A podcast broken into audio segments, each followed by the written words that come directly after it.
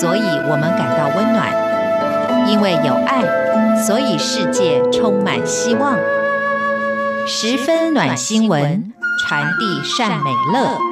让爱无所不在。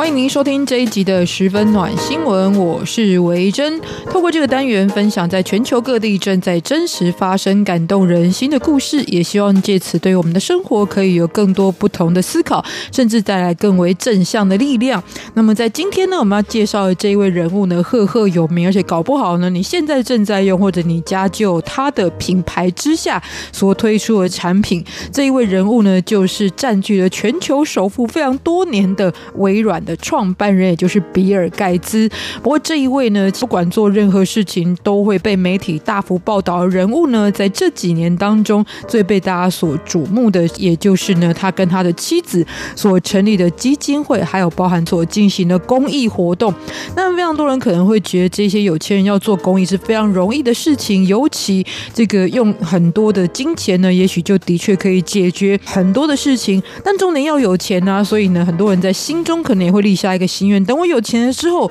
就要回馈社会。那我们看到第一个是，大部分的人，其实，在有钱之后呢，反而会想要更守住这得来不易，而且感受上就是属于自己的财富。另外一方面呢，其实即使行善采取的方式呢，也会觉得我只要拨出了款项之后，似乎就达到了一种行善的目的。所以，既然比尔盖茨可以成立这样子一个在全球非常有影响力的品牌，那么在他的这一些公益活动的过程当中，是不是也可以看得出一些不同的思考跟智慧呢？所以今天分享的主题就是改变世界的行动——盖茨夫妇的选择。我相信很多人呢，其实都有行善这样子的念头哦。那对于盖茨这一对夫妇来说呢，其实现在在做的事情，对于全球来说的确是非常具有影响力的。甚至有许多人呢，就是对于他的尊敬呢，比起来来说的话，很多人是在他开始这一些公益活动的行善之后呢，才增添了对比尔盖茨的敬意了。那其实呢，会分享这个主题来自于日前的财新杂志公布了全球五十大领导人当中。荣登榜首的就是比尔盖茨夫妇哦。那到底他们在过去的时间一共提供了多少可以被计算的投入到公益的这样子一个资产呢？其实从一九九五年到二零一七年，他们就以两个人的名义提供了慈善捐款，那么已经达到了四百五十五亿的是美金哦，所以有一兆多台币这样子一个非常惊人的数字哦，而且甚至呢超越了非常多的这种大型慈善单位可能。在过去十年当中所编列的所有预算，但事实上，除了金钱之外呢，他们有很多实际参与的行动，就跟很多的企业家捐款是不太一样的，以及在他们选取计划对象跟过程当中呢，也有来自于自己的观察跟智慧的部分。那第一个就先说到，很多有钱人在捐款的时候，经常会被问到的问题就是。你为什么要做这件事情？那比尔盖茨呢？其实当然也被无数次问到这个问题，那多半都是以他母亲的教导来回答，就说到了，因为他母亲曾经说过，获得上天越多赋予的人，其实被期待的也更多。那其实对我们来说，有一句很经典的话，就可以描述这件事，就是。天将降大任于斯人也，所以呢，必须要背负更多的责任感在身上吧。那在他们夫妇的计划当中呢，尤其就是针对妇女跟孩童的健康跟教育问题是最为突出，最多人报道，也相对来说就是他们最重视的部分哦。当然呢，外界对于他们的公益行善也有很多这个，在很多的声音里面有属于批判的部分，尤其呢是在这几年，你看到很多媒体报道盖茨夫妇很致力于在疫苗。尤其是对于贫穷地区的这些孩子们，有时候呢，只要不到几毛钱美金就可以施打的疫苗，但因为在很多的第三世界。没有这样子的资源哦，所以这个很多孩童呢就这样子非常无辜的死去了。所以比尔盖茨他们的组织呢也有投入相关的研究，但是呢，就连这个世界性的卫生组织都有提出过，这样子的研究呢反而是占据了多数研究的资源，会遏制了世界上其他类似的计划在进行当中啊。那原本世界上很多类似的计划可以开发出很多元不同的疫苗产品，但是呢，在这个盖茨夫妇的计划当中也也许会产生的一个就是过于单一化的现象。反正呢，其实就是有这一些讨论存在哦。不过的确在一些数据上也可以看到呢，这样子的一个关注的部分呢，让很多人呢就开始重视到非洲的这些孩童的健康问题哦。而且呢，其实还有一个。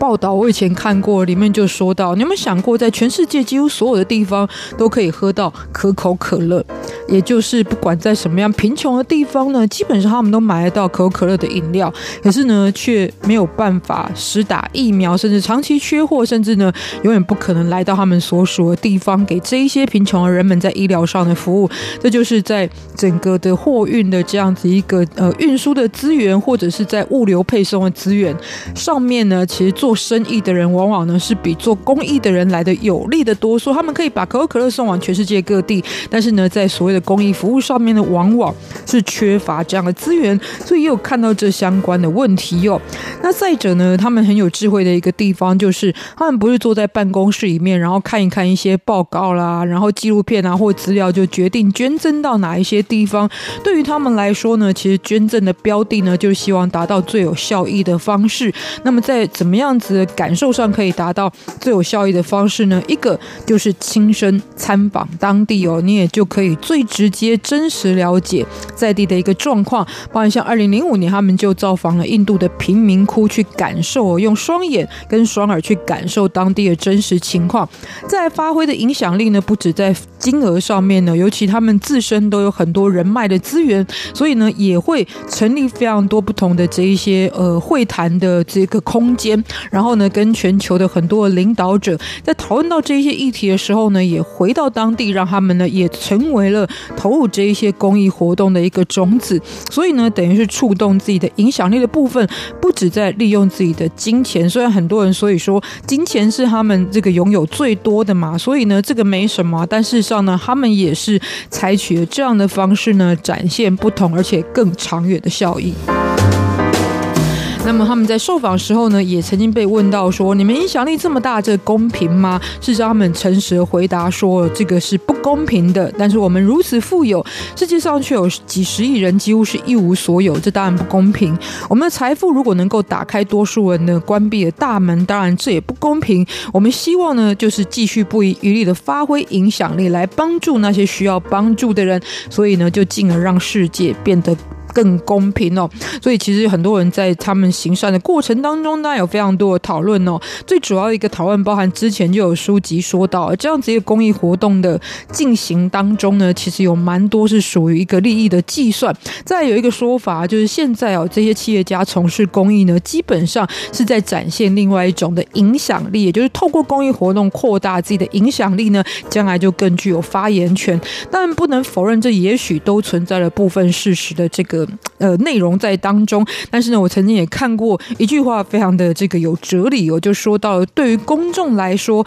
哪怕是伪善的公益，也比穷凶恶极的掠夺是更有利益的。何况呢，装一辈子之后呢，就经常变成是真的了。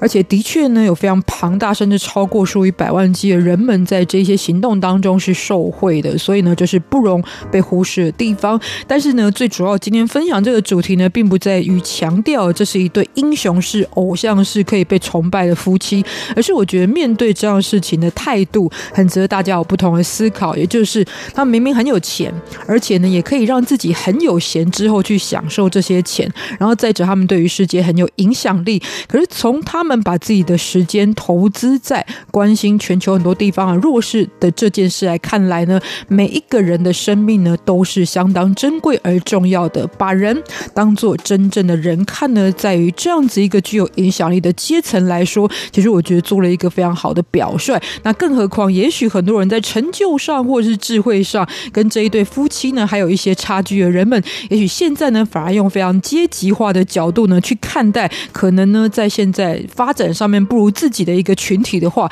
那就变得呢，其实是可以反思的一个重点了。因为如果连比尔盖茨夫妇都可以把每一条生命当做珍贵的生命来看，其他人是不是是也是应该有这样子的心态呢？今天来跟大家特别分享。那么也不要忘记下周继续收听我们的十分暖心闻。